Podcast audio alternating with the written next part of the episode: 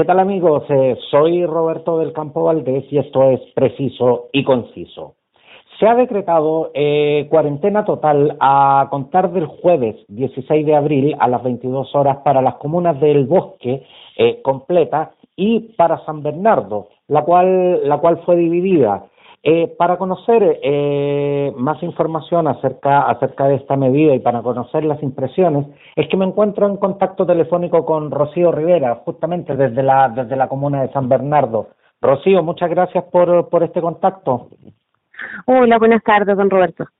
Rocío, eh, ¿cómo reciben eh, eh, esta noticia?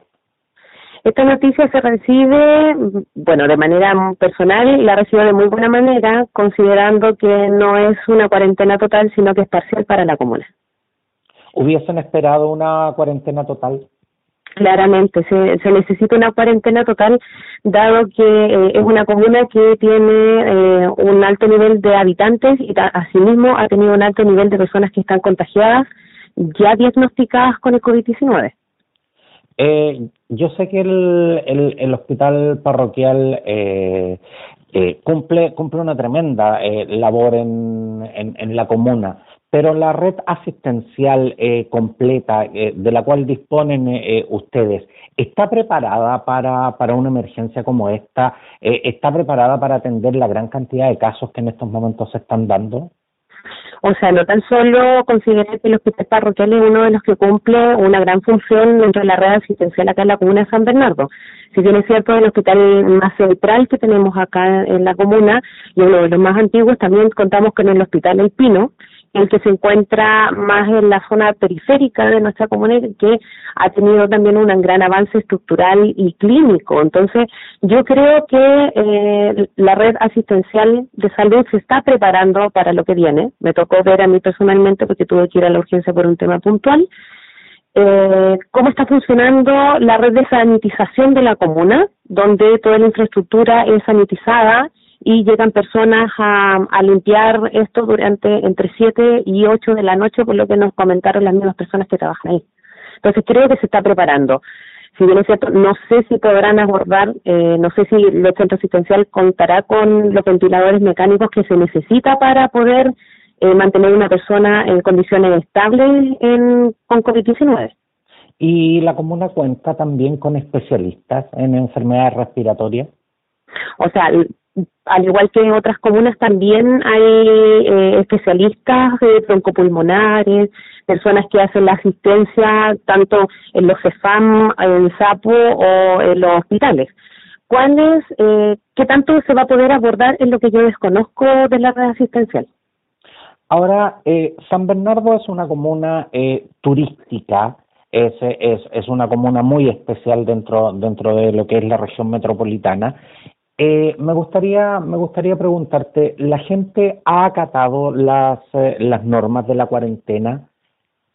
O sea, en la cuarentena que habían dictaminado desde el gobierno, en, por lo que yo he visto y lo que me ha tocado ir al centro de San Bernardo, creo que no no ha sido muy acatada eh, tenemos que tener también normas de resguardo y seguridad. Recordemos que por esencia el hombre necesita estar regulado de alguna manera, entonces yo creo que todas estas medidas que puedan tomar para poder limitar de alguna persona, eh, o sea, de alguna manera que las personas eh, se vean eh, en espacios públicos masivos, considerando que el centro de San Bernardo igual es pequeño y hay una alta eh, tasa también de personas que son trabajadores ambulantes eh, y que por lo tanto también las, calles, las calles se saturan y se camina más lento, entonces nosotros no podemos tener una distancia de un metro, de un metro y medio entre una y otra persona para poder comprar eh, en, el supermercado, pagar cuentas, las personas que van a cobrar su, su seguro de cesantía, que también tenemos acá en San Bernardo, las personas que van a cobrar sus pensiones también, los adultos mayores, entonces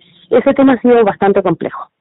Rocío, y San Bernardo es, es una comuna que aún conserva mucho de, sus características rurales de, de antaño. Y hoy, afortunadamente, con, con, todo lo que es la integración del transporte público, eh, San Bernardo está mucho más conectada y eso hace de que muchas eh, muchas personas eh, eh, haya haya mucha circulación de personas desde desde la gente que, que vive en la comuna para para justamente movilizarse a otras comunas en las cuales trabajan eh, esto de una u otra forma facilita eh, que ustedes en estos momentos estén con la cantidad de casos eh, de, coronavirus que en estos momentos cuenta la comuna? O sea, claramente yo creo que la movilidad entre una comuna y otra, eh, el acercamiento con otras personas también eh, es, un, es un foco portador del COVID-19. Eh, lo que me llama la atención es que dentro de la cuarentena que se genera a las 10 de la noche, la gran parte de la población trabajadora, no tan solo de, esta comuna, sino que de otras comunas también se tiene que movilizar. Entonces es ahí donde eh, el, creo yo que puede pulular un poco más eh, el tránsito de, de, de las personas que se pueden contagiar. Rocío, eh, tal como lo mencionábamos, eh, eh la comuna quedó dividida en dos. Eh, ¿cuáles, eh, ¿Cuáles son los límites eh, de los sectores en los cuales está dividido y cuál es el sector que va a estar en cuarentena y el sector que no va a estar en cuarentena?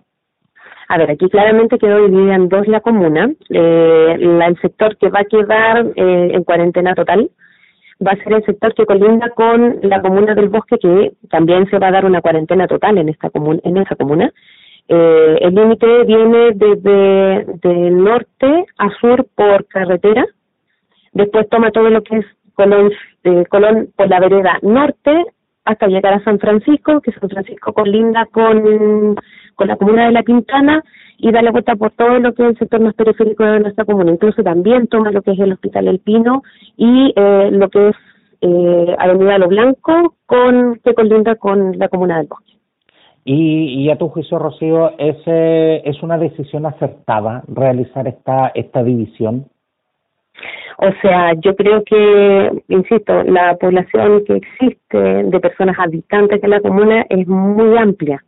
Eh, el sector que quedó ahora en resguardo o que quedó en cuarentena es el sector donde la donde se encuentra la mayor cantidad de, de poblaciones, donde las, las viviendas son más pequeñas, eh, hay mayor cantidad de hacinamiento y también hay mucho, hay muchas tomas y campamentos que están en nuestra comuna que van a quedar sectorizadas y resguardadas en esta cuarentena.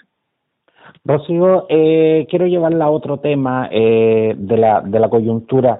Eh, ¿cómo, cómo, ¿Cómo les llega eh, a ustedes la, la, la, la, terrible noticia del, del fallecimiento de don Víctor Illanes, el guardia que lamentablemente perdió la vida en un intento de asalto en la, en la sucursal de Serviestado de, de la comuna y, y, en, en una sucursal que está prácticamente en el centro de, de San Bernardo. Bueno, esta sucursal queda específicamente en la calle Freire en San Bernardo. Eh, está muy cerca de servicios como banco y también el supermercado. Eh, bueno, de manera personal y como comunidad donde yo resido, la persona que falleció era un vecino nuestro. Eh, recibimos la, la noticia también desde otro de nuestros vecinos. Quedamos tremendamente afectados, más aún para quien, eh, para quien es o quien pudo tener mayor contacto con él o, o un alto nivel de amistad. Eh, fue muy importante haber recibido esa noticia como comunidad. Rocío, y en estos momentos en que eh, estamos viviendo como país un, un, estado de excepción, donde, donde además hay más presencia policial en las calles producto de la fiscalización de los permisos y de controlar que la gente eh, cumpla la, la cuarentena, Llama, llama mucho la atención de que, de que en San Bernardo en las últimas semanas ha habido un notable eh, aumento justamente de, de los delitos violentos. ¿Por, por, qué, ¿Por qué se está dando esta, esta situación? O sea, yo personalmente tengo una teoría respecto a eso y yo creo que también atiende de que se cerraron comunas de más, de más alto nivel eh, en el cual muchas personas no se pueden movilizar hacia allá y claramente San Bernardo cuenta con con, con servicios, eh, tiene bancos, como comentaba, supermercados, cajas vecinas, eh, centro donde se hace el pago de seguro cesantía, retiro de, de, ¿cómo se llama?, de las pensiones de, de las personas adultas mayores o personas con discapacidad. Entonces creo que hay ah, dentro de la misma centro, centro lo que es centro de San Bernardo hay mucho movimiento económico y eso yo creo que también hace que eh, los hechos delictuales se concentren en, en esta en este sector de la comuna. Y en estos momentos, ¿cómo, cómo es la situación de la, de, la gente, especialmente del sector comercio, eh, que ha sido el, el más afectado durante, durante los últimos hechos de violencia que se generaron a raíz del estallido social? A ver, eh, la comuna claramente eh, tuvo un tema con el estallido social, se dieron mucho, mucho, mucho, aumentó el flujo de vendedores ambulantes dentro de la misma comuna. Teníamos todo el centro de San Bernardo con carpas eh, y con vendedores ambulantes. Entonces, la economía también se vio afectada, muchas personas quedaron en ese momento sin trabajo y se trasladaron a, a poder eh, realizar una venta ambulante dentro de la misma comuna para poder generar recursos, considerando que esto no es una, una comuna que tenga mucho recurso económico y tiene un alto nivel de vulnerabilidad también. Pero como lo decía, también es una comuna que está resultando bastante atractiva, especialmente eh, en el sector turístico.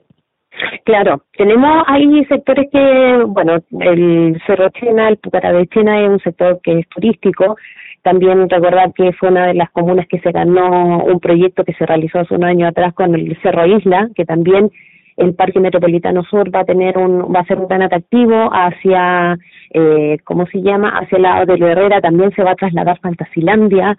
Eh, el pueblito de San Bernardo se ha caracterizado por tener el tema de la artesanía y también llevar a cabo el Festival del Folclor, que ya está a nivel internacional. Entonces, eh, claramente hay un, movimiento turístico y patrimonial dentro de nuestra comuna.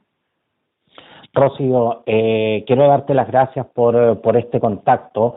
Eh, tal como tal como lo señalábamos al inicio, se ha decretado la cuarentena eh, a contar del jueves 16 de abril a las 22 horas para eh, la comuna del Bosque completa y San Bernardo de Colón al norte, eh, al, al, poniente de la, de la Ruta 5 Sur y al sur de la, de la Avenida Colón eh, para, para entregar esa, esa información que eh, se ha anunciado recientemente. Antes, eh, antes de que nos deje Rocío, eh, la medida de aplicar la cuarentena en la comuna de San Bernardo, ¿llega a tiempo o es una decisión a su juicio un poco tardía? Yo creo que es una decisión que es tardía. Eh, cabe mencionar que el gobierno local la, el municipio había ingresado una solicitud, al igual que muchos otros municipios acá en, en la región metropolitana, y estamos viendo que se está sectorizando. Claramente, quien está tomando como, como gobierno central las decisiones creo que están siendo tremendamente tardías, si no, no contaríamos con casi 8.000 casos ya de personas contagiadas diagnosticadas. Entonces, el pic que viene ahora eh, en finales de abril, durante todo el mes de mayo, incluso yo me atrevería a decir que incluso el mes de junio, nos va a mantener, eh, nos va a mantener en, en cuarentena parcializada. Pero mientras eh, el gobierno no tome las medidas que corresponden a la altura de las circunstancias, más allá de lo que los gobiernos locales o los municipios puedan realizar, creo que va a ser completamente extemporánea a lo que lo que la realidad, a lo que es la realidad de, de las comunas. y eso significa que eh, al gobierno le falta acercarse a la realidad. ¿Y cuál es la realidad? Los territorios. Muchas gracias, eh, Rocío Rivera, vecina de la, de la comuna de San Bernardo, eh, por este contacto. Gracias, Roberto.